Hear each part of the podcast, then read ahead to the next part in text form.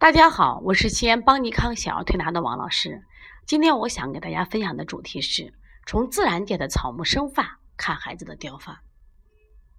西西是邦尼康调理中心的一个宝宝，今年已经七岁半了，非常可爱也非常聪明的一个孩子。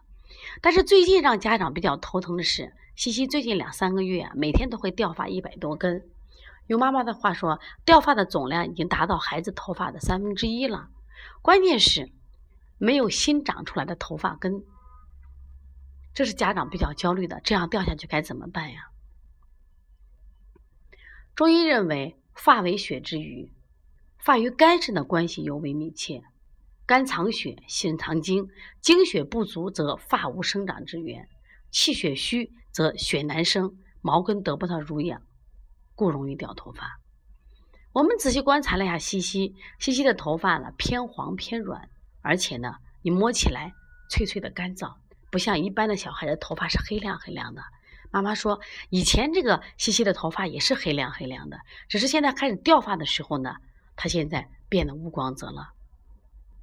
从西西的头发这个判断呢，我们觉得应该是血虚生发、血虚掉发引起的。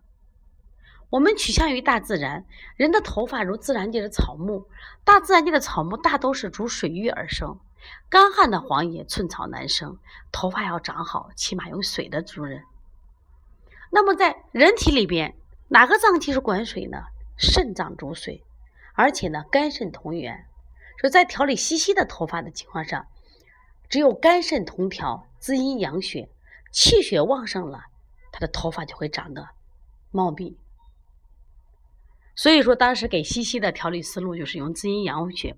我们所用的这个方法就是通过呢调补肝肾，加强脾胃功能，孩子的气血足了，他的生发的根源都就好了。我们当时用的是取天河水，补肾阴、分阴、补脾、揉板门，特别是加上了血海、三阴交和背部的膈腧、肝腧穴。经过几次的调理。西西的头发从每天掉一百多根开始，情况变好，现在每天掉二十多根了。